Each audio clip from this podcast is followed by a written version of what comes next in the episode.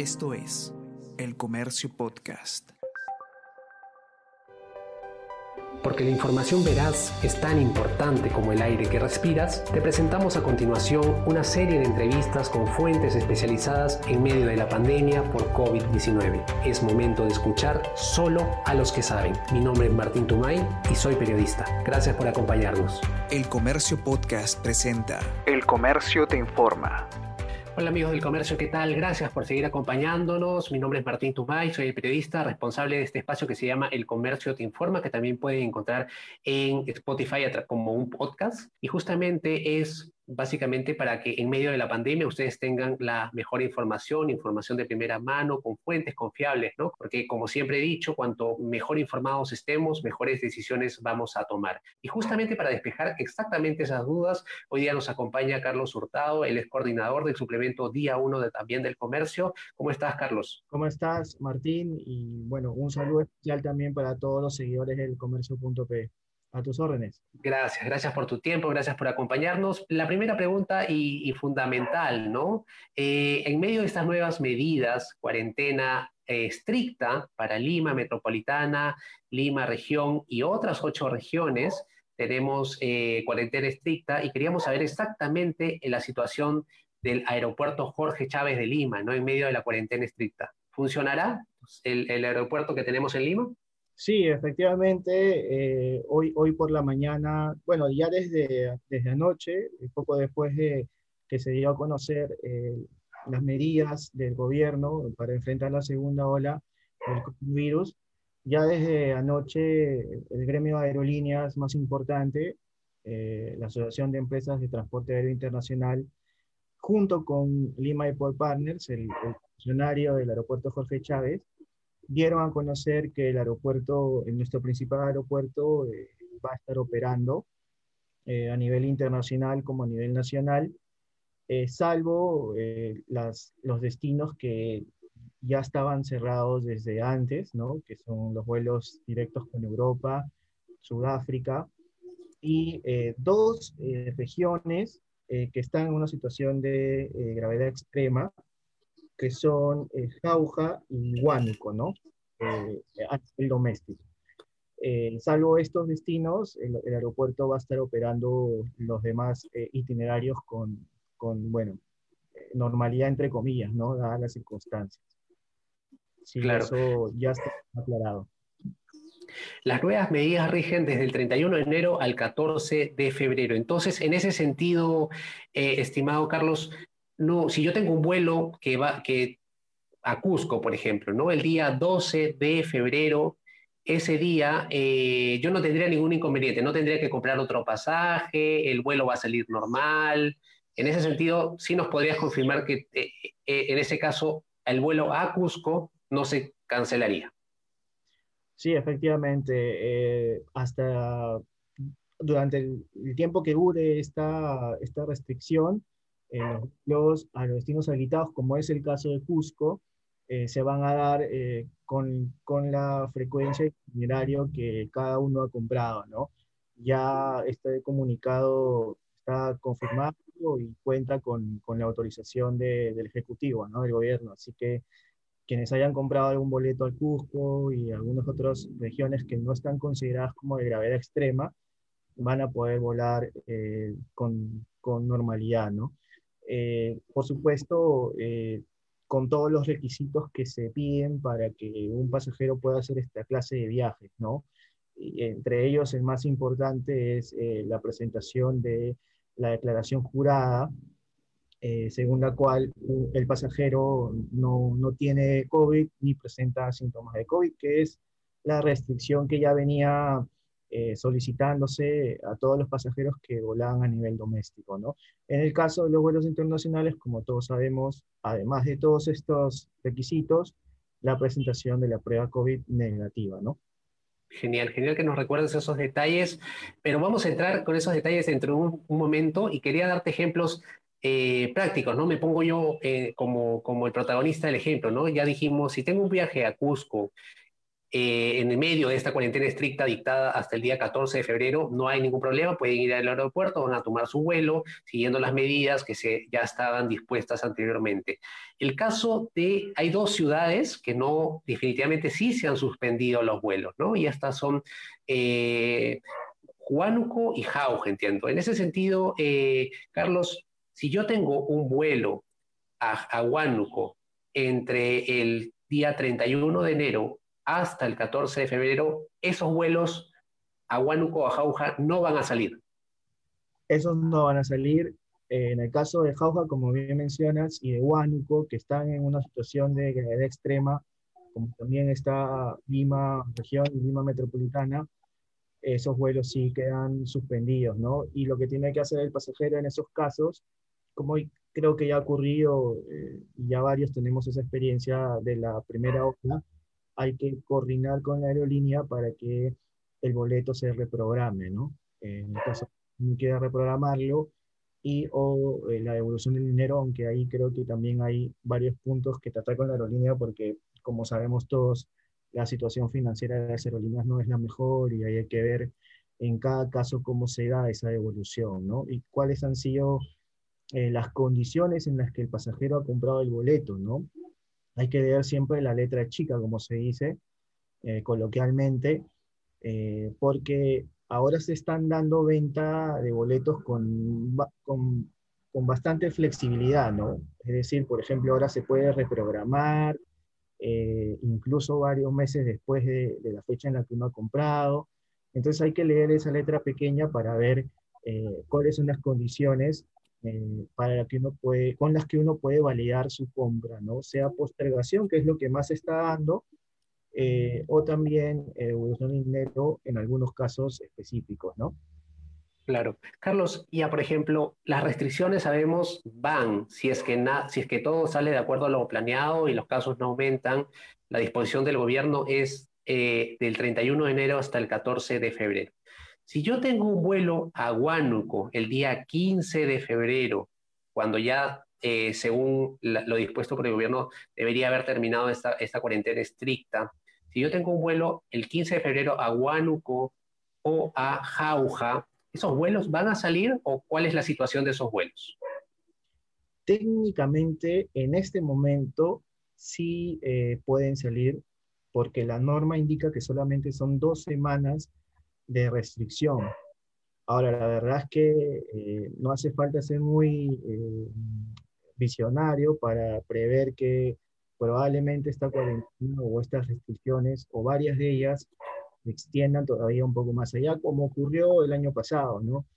Pero hay que estar muy atentos. En este momento todavía no se puede decir nada categóricamente más allá de las próximas dos semanas, ¿no? Eh, así que habría que esperar, estar siempre atentos a las noticias y a lo que vayan informando las aerolíneas.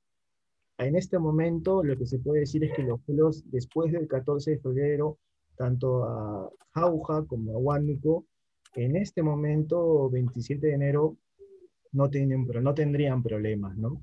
Habría que ver después qué es lo que sucede con las medidas que se vaya adoptando el gobierno, ¿no? Pero en este momento, desde el 15 en adelante, no habría problemas. Ok, La, una pregunta que nos hacen también de manera continua es, me pongo nuevamente el ejemplo, ¿no? Estoy yo en Arequipa y voy a comprar un pasaje para eh, Lima. ¿Puedo volar a Lima pese a las restricciones de cuarentena estricta entre el 31 de enero al 14 de febrero? Desde cualquier lugar del Perú hacia, menos, claro, menos como mencionabas, ¿no? Eh, Huánuco y Jauja, eh, pero en las otras ciudades puedo tomar un vuelo desde esas ciudades hacia Lima o no? Sí, eh, tanto el aeropuerto esté abierto como lo está y como ha anunciado que lo estará en las próximas dos semanas, sí se puede hacer vuelos desde y hacia el Jorge Chávez, es decir, hacia Lima. Eh, así que técnicamente no hay problema, ya, ya, las autoridades han informado que el aeropuerto está operativo, así que se puede hacer ida y vuelta, ¿no?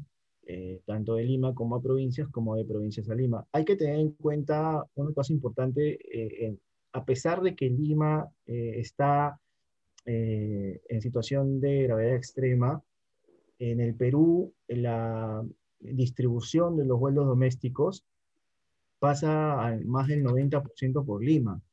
No es como en Colombia, por ejemplo, que, muchos vuelos interregionales o, muchos vuelos hacia el interior del país no pasan por la capital. Eh, en Colombia, por ejemplo, la distribución del tráfico aéreo está mucho mejor descentralizada, ¿no? Aquí más del 90% de los vuelos pasan por Lima. Incluso si tu destino final no es Lima, por ejemplo, si quieres irte desde Cusco a Puerto Maldonado, ¿no? Eh, entonces, o de Cusco a Iquitos, o de Cusco a Trujillo, eh, muchos de estos vuelos eh, tienen que pasar por Lima, aunque Lima esté técnicamente con las fronteras cerradas o con una situación de gravedad extrema, cuarentena obligatoria, ¿no? Es porque la situación de la distribución del tráfico aéreo obliga a muchos aviones a pasar por Lima sí o sí, ¿no? Antes de la cuarentena se habían hecho algunos esfuerzos para que algunas rutas interprovinciales sean directas y no tengan que pasar por la capital. Pero esto, estas rutas eh, eran muy poquitas y con la situación de emergencia muchas de ellas han ido ya descartando. Así que esto se da más, que, más por, el, por el hecho de que nuestra distribución del tráfico aéreo está centralizada en Lima y no hay de otra, ¿no? Para decirlo coloquialmente, que habilitar el Jorge Chávez, eh, sea para que vengas a Lima o sea para que eh, pases por Lima rumbo a, otro, a otra provincia del país. ¿no? Es, es lamentablemente la situación como, como está distribuido el tráfico aéreo, así que pues toca hacerlo eh, por ahora sí, ¿no? Es muy cerrar el Jorge Chávez, ¿no? paralizarías el 90% de las pocas operaciones que, que, tenemos ahora a nivel aéreo, ¿no? O sea, Realmente bloquearías todo, ¿no? Y justamente es un punto que también vamos a llegar y te voy a consultar, ¿no? Con respecto a, un nuevo golpe sobre las aerolíneas comerciales. Pero antes de llegar a ese punto, solamente para eh, subrayar, ¿no? Que los únicos vuelos restringidos, eh, en teoría, en el papel desde el 31 de enero hasta el 14 de febrero, a nivel nacional digo, son los que salen desde y hacia Huánuco y Jauja. El resto de vuelos están habilitados, según ya nos informaba Carlos, justamente me, preguntan, ¿no? Varias personas, tengo vuelos hacia Cusco, tengo vuelos hacia Tumbes, tengo vuelos hacia Iquitos, todos esos vuelos se van a poder tomar, eh, según información que tiene Carlos desde fuentes muy confiables. Los únicos vuelos, repito, restringidos son los que van desde y hacia Huánuco y Jauja. Ahora, una pregunta que nos llega, Carlos, es con respecto a uno de nuestros oyentes, ¿no? Tenemos más de mil personas conectadas ahora y nos dice, tengo una pregunta, hay, hay personas que compraron paquetes turísticos a Machu Picchu para el día domingo 31, ¿qué pasará? ¿Estará abierto? ¿Hay opción de que me devuelvan el dinero? ¿Cuál es la información que tenemos sobre, sobre lugares turísticos, Carlos? Bueno, Machu Picchu está abierto eh, con, una, eh, con una aforo que entiendo se había habilitado hasta alrededor de poco más de mil, mil viajeros eh, por día, lo cual es bastante menos de lo que se habilita en tiempos de movilidad. así que sí, el destino Machu Picchu está abierto.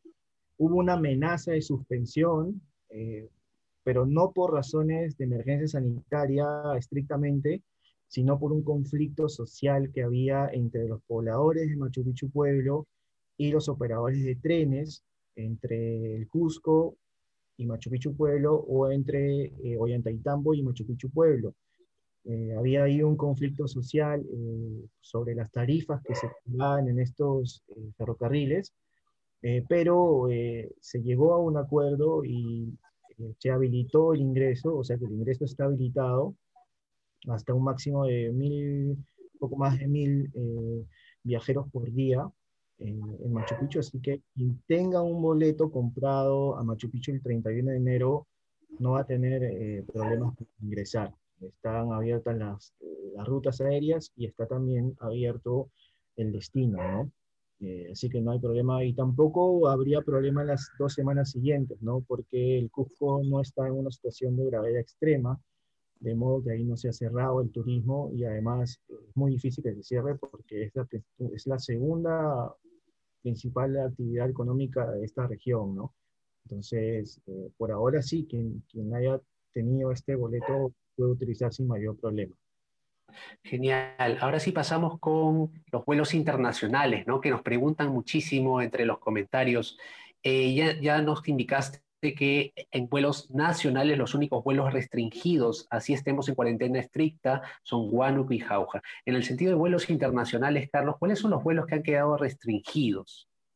Bueno, al mapa de restricciones que teníamos eh, hasta ayer se ha añadido que, que, bueno, ese mapa, como decías al inicio, incluía los vuelos desde Europa y los vuelos de Sudáfrica, se ha añadido Brasil, ¿no? Esto porque, bueno, ahí la situación sanitaria también es muy complicada, entonces, pues eh, de momento tenemos esas restricciones, ¿no? Europa, eh, ida y vuelta, Sudáfrica, ida y vuelta, y ahora Brasil también se añade este mapa. Eh, en el caso de Europa y Sudáfrica, hasta fines de febrero. En el caso de Brasil, eh, entiendo que es por estas dos semanas, pero como decíamos, seguramente se va a extender eh, pues habría que ver qué es lo que informa el Ejecutivo, ¿no? Pero de momento tenemos estos destinos bloqueados, ¿no? Eh, y el resto, en teoría, está habilitado.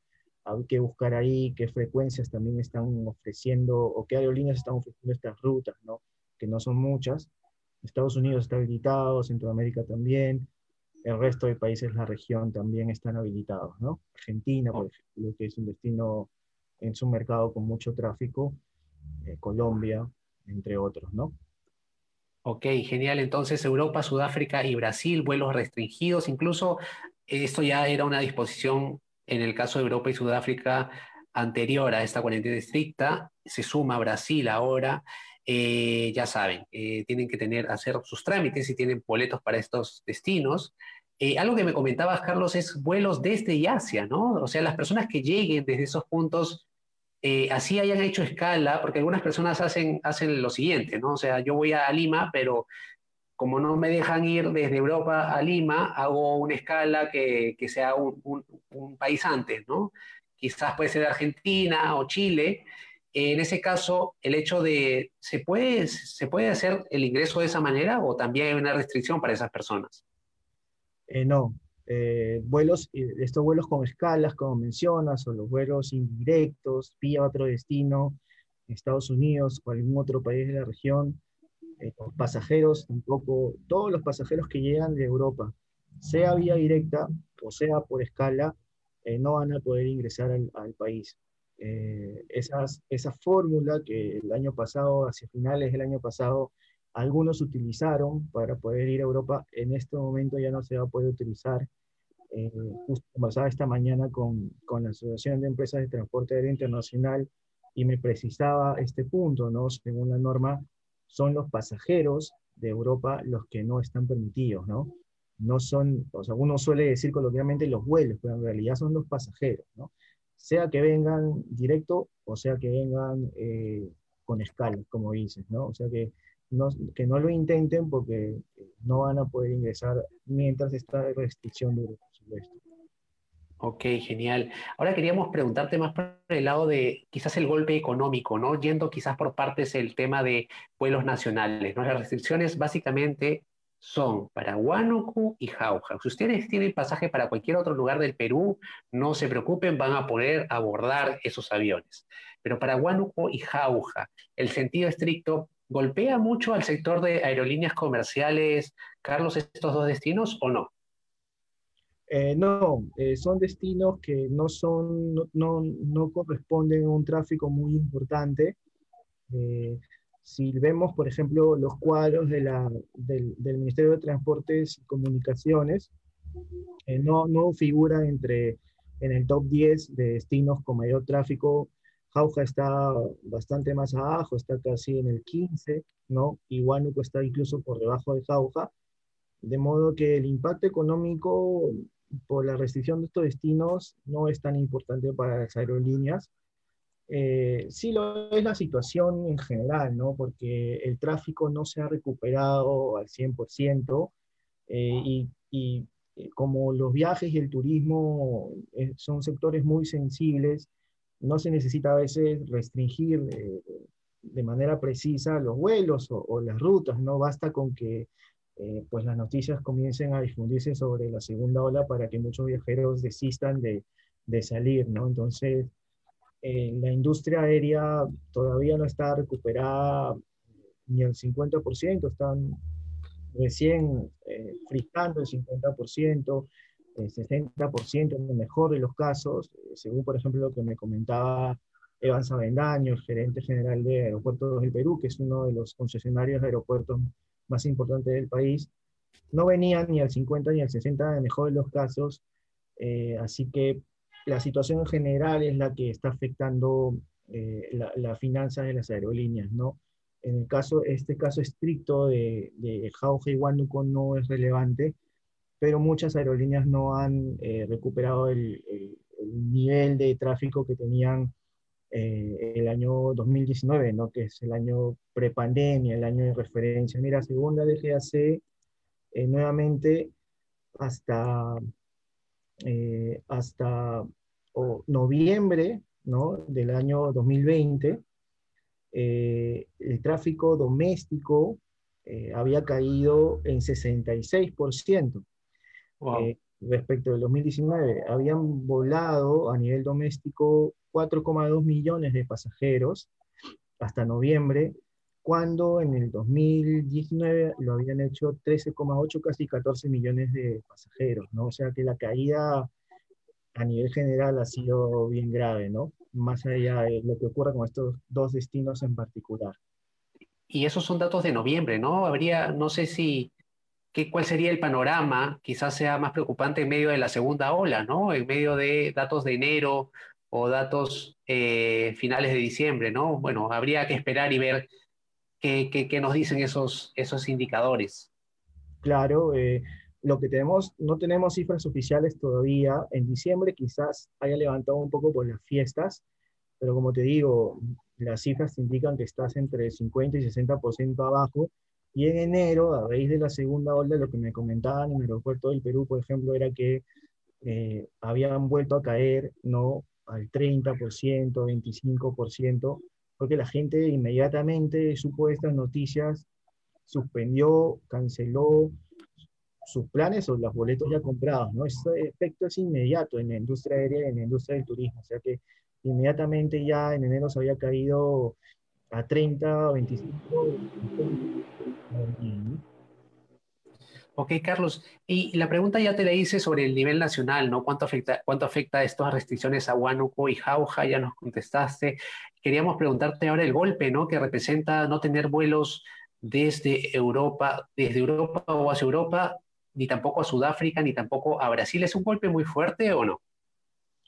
Sí, es un golpe fuerte. Eh, el otro día estábamos haciendo el cálculo y hablábamos de que el 2019, que nuevamente es nuestro año de referencia, el, ingreso, los ingresos que correspondían a los viajeros que venían de Europa, más o menos se acercaban al 20% de los ingresos totales que el Perú recibe por turismo al año, ¿no?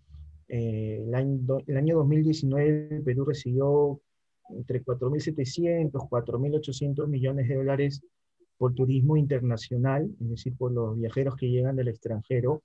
De ese total, el 20% aproximadamente de, de, los viajeros que llegan de Europa, que además son viajeros cuyo promedio de gasto en el Perú es mayor que el de viajeros de otras regiones, ¿no? Mayor que el viajero de, por ejemplo, Sudamérica, ¿no? sobre todo porque se quedan más tiempo, ¿no? Son viajeros que suelen quedarse en promedio dos, tres semanas en el Perú, entonces gastan más, por supuesto. Entonces, eh, por eso mismo eh, es, un golpe fuerte, es el 20% de, de, los ingresos que se reciben, ¿no? Eh, sí, sí, va por ahí. Carlos, y, una de las dos últimas preguntas, ¿no? Tú entendemos que tienes fuentes muy importantes dentro del sector de la aviación comercial. Eh, queríamos preguntarte cuál es el panorama que, ellos tienen enfrente, ¿no? Quizás están pensando eh, en que las, las, las, restricciones podrían agravarse un poco más, podrían redoblarse. ¿Cuál es la sensación que se vive en ese sector en estos momentos, ¿no? Sí, bueno, lamentablemente las proyecciones no son optimistas. Eh, si uno toma como referencia lo que ocurrió el, año pasado, cuando comenzaron estas medidas, eh, digamos, medidas más radicales, las cuarentenas, eh, no, se, no se circunscribieron a solo dos semanas, ¿no? Y, y, y, fue paulatino también el cierre de destinos, ¿no? Entonces, pues no hay mucho optimismo en el sector sobre, sobre lo que puede pasar en, los próximos meses. Eh, ya la caída eh, respecto al año pasado ha sido importante en enero, si tomamos como referencia lo que nos contó Evans daño de ADP. Entonces, estamos ahorita hablando de que las aerolíneas y los aeropuertos están operando al 30% ¿no? de, de su capacidad y si estas medidas se agravan, eh, pues posiblemente puedan caer al 10, que, que fue la caída a la que llegaron ¿no? En, entre marzo y abril del año pasado, que, fue las, que fueron las fechas pico de, de gravedad de la pandemia, ¿no? entre marzo y abril del 2020. ¿no? El, el, punto más bajo al que han caído ha sido 10%. Entonces, bueno, esa referencia lamentablemente hay que tomarla en cuenta porque la situación se comienza a parecer mucho a lo que ocurrió eh, en el 2020, ¿no? Eh, eso conlleva, como sabes, como hemos visto todos, eh, aerolíneas que vuelven a problemas financieros de los que no habían salido. tenemos el caso de Avianca que, y el ATAM que se declararon o que se suscribieron ¿no? a la ley de quiebras de Estados Unidos. En el caso de Avianca dejó de volar en el Perú ya eh, oficialmente, no vuelan ninguna ruta en el Perú. Tampoco han retomado ellos vuelos internacionales con el Perú. En el caso de Latam, ellos se han seguido operando, rutas internacionales también, pero por ejemplo Latam pertenece a, al mismo holding de Latam Brasil, donde sí hay una afectación porque se han cerrado los vuelos con Brasil. Entonces, hay que, hay que seguir viendo cómo van las finanzas de estas aerolíneas y quizás otras a nivel local cuyas finanzas no venían bien tampoco y que, cuya situación puede agravarse ¿no? a raíz del tráfico. ¿no? Eh, ellas han pedido algunas medidas de soporte por parte del Estado, pero bueno, con todos los requerimientos que tiene el Estado es poco, poco probable que, que la reciba, ¿no? Claro, y finalmente, Carlos, eh, entendemos que hay una proyección de recuperación del sector, ¿no? Y en medio de estas noticias, en medio de, medio de esta segunda ola, eh, una tercera ola incluso en, Europa, ¿no? ¿Estas proyecciones se han visto alteradas? ¿Hay algún pronóstico de que eh, esto, estas, esta posible eventual recuperación se, retrasaría o todo sigue igual? bueno, las proyecciones se han ido postergando, ¿no? Las proyecciones de recuperación eh, para, tanto para el sector de transporte aéreo como para el sector de turismo.